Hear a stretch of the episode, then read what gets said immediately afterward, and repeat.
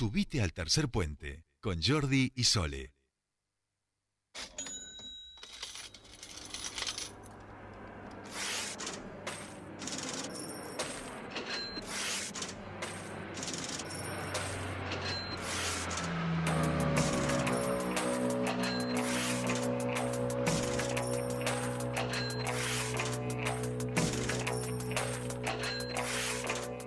Continuamos con más Tercer Puente y vamos a hablar de la economía en este programa. Aquí estamos, esto es pura estrella, digamos. Vamos de. Este, este, este, este bloque está siendo tremendo.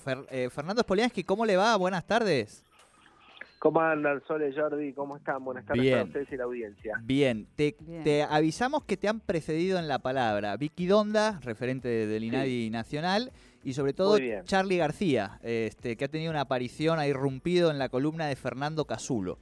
Eh, así viene la, la, hora de las 16 en el programa de hoy, así que ya sabe usted, vamos Viene con todo. Viene con todo y en, esta, y en esta columna lo tenemos que bordar, Fer, o sea, hay que dejar ya todo tecleando. Yo ya tengo la ocurrencia. Eh, a ver. Que tiene que ver con Martín Guzmán y con su visita al FMI Estados Unidos, porque... Ha sido una novedad la de Martín Guzmán, eh, mostrando en sus redes sociales eh, y, mostrándole a la ciudadanía cada reunión que iba teniendo, la iba comunicando. Exactamente.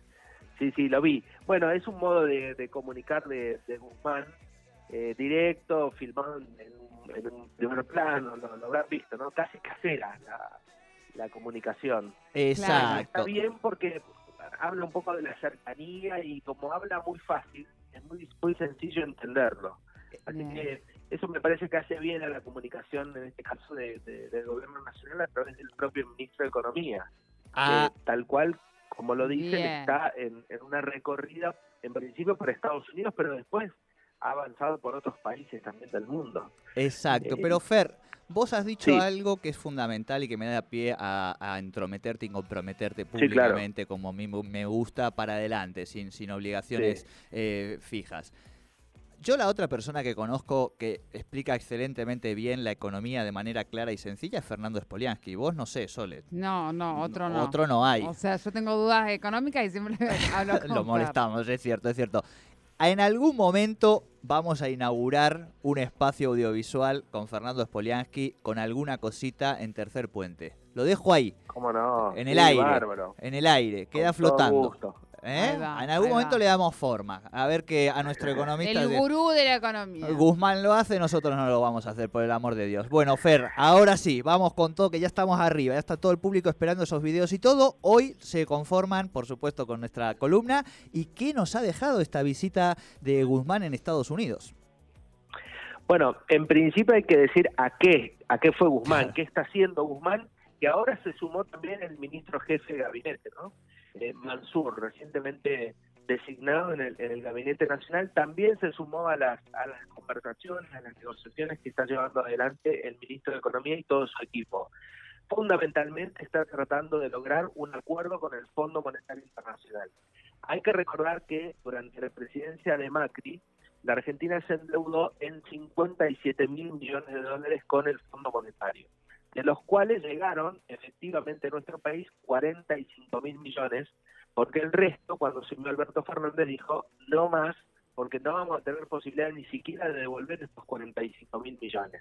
Que también hay que recordar que no vinieron a reformular la economía de la Argentina, a desarrollar infraestructura, ni siquiera a eh, volcarse en el aparato productivo del país, sino que la mayoría de ese dinero, casi el 85%, salió vía fuga de capitales. Es decir, que entró por una puerta y salió por la puerta al lado. O si fuera una puerta giratoria, lo mismo, ¿no es cierto? Entraba y salía esa cantidad enorme de dólares. Los vencimientos con el Fondo Monetario se producían a partir de este año, 2021, 2022 y 2023. Es decir que el gobierno de Macri endeudó a la Argentina en esa cantidad, sabiendo que le dejaba a su sucesor, en este caso Alberto Fernández, vencimientos de deuda que prácticamente es imposible que la Argentina pueda cumplir con la situación económica actual que tiene el país, porque no generamos de ninguna manera esos dólares, esas divisas, esos excedentes para poder cumplir los compromisos con el Fondo Monetario. ¿Qué hizo Alberto Fernández apenas asumió y antes de declarar la pandemia a nivel mundial? Acordó otro tanto de deuda, casi tan importante como la del Fondo Monetario, con los tenedores privados de títulos. Es decir, Argentina también tiene una deuda con los tenedores privados, con fondos de inversión, con personas físicas que se agrupan a través de fondos de inversión y le prestaron también a la Argentina. Compraron títulos públicos y lo que hizo Guzmán en su momento fue acordar primero con los privados, diciéndole, miren, no podemos pagarle en las condiciones actuales, tienen que permitirnos eh, crecer, darnos más tiempo y poder generar los excedentes necesarios y suficientes para poder afrontar los compromisos. Ahora está haciendo lo mismo con el Fondo Monetario. En el medio hubo una pandemia, así que imagínense que las condiciones cambiaron significativamente de la economía de la Argentina, pero también de la economía del mundo.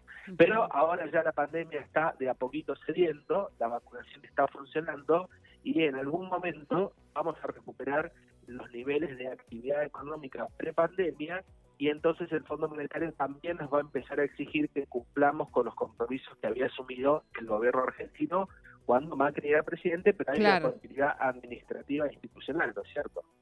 Claro. Ahora bien, eh, lo que busca Guzmán es efectivamente más tiempo para poder pagar, alargar los plazos de esos compromisos y lo que está buscando es un plan de facilidades extendidas a 10 años.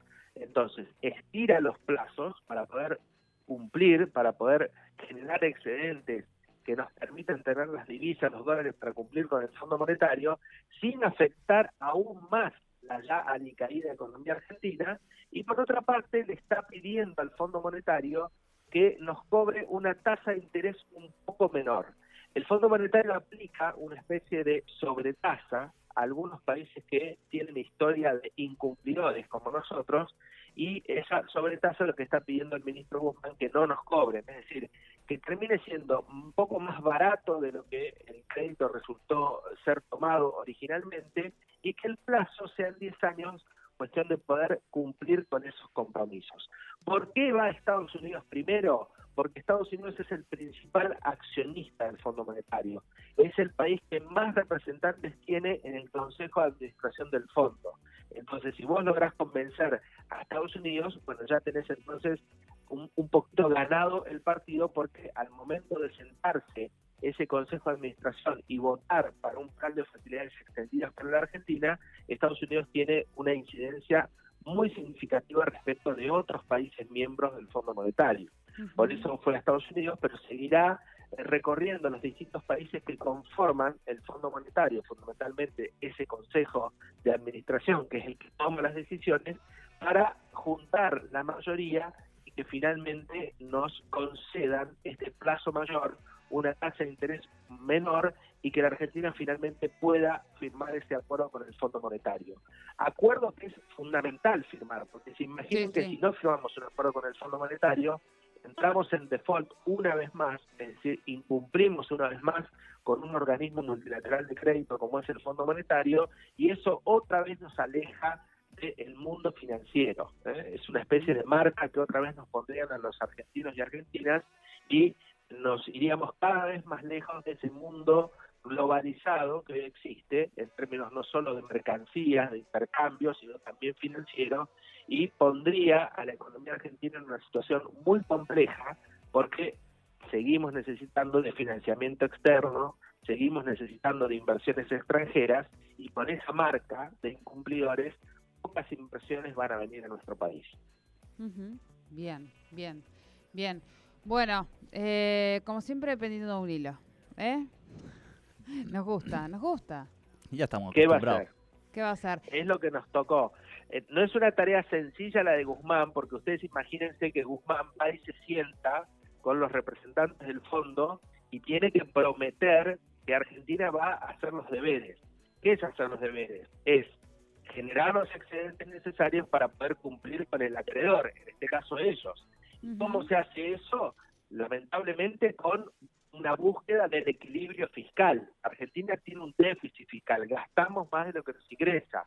Entonces el Fondo Monetario le va a decir, bueno, a ver, tráeme el cuadernito, decime qué estás haciendo por equilibrar las cuentas públicas de la Argentina. bueno, estoy tratando de disminuir el déficit fiscal. Bueno, ¿cómo lo vas a hacer? Bueno, vamos a tratar de eh, tener menos gasto público.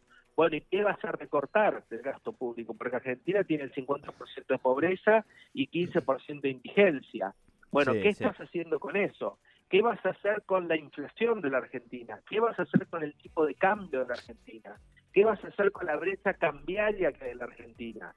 ¿Qué vas a hacer con las restricciones que hay en la Argentina? Y ahora le sumamos precios máximos. Acuérdense que congelamos eh, el recientemente asumido secretario de Comercio Roberto Feletti congeló el precio de alimentos, de bebidas, de alimentos y otros artículos. Fer, nos tenemos que ir rajando a las noticias, eh, pero has tocado este tema de los alimentos que ya si querés lo trabajamos la semana que viene, que es el tema también que está generando mucho ruido. ¿Te parece? Y empecemos a pensar la de los videos también. Exacto, también. Abrazo grande, Fer, buena semana. Un abrazo. Chau, chau. Chau, chau.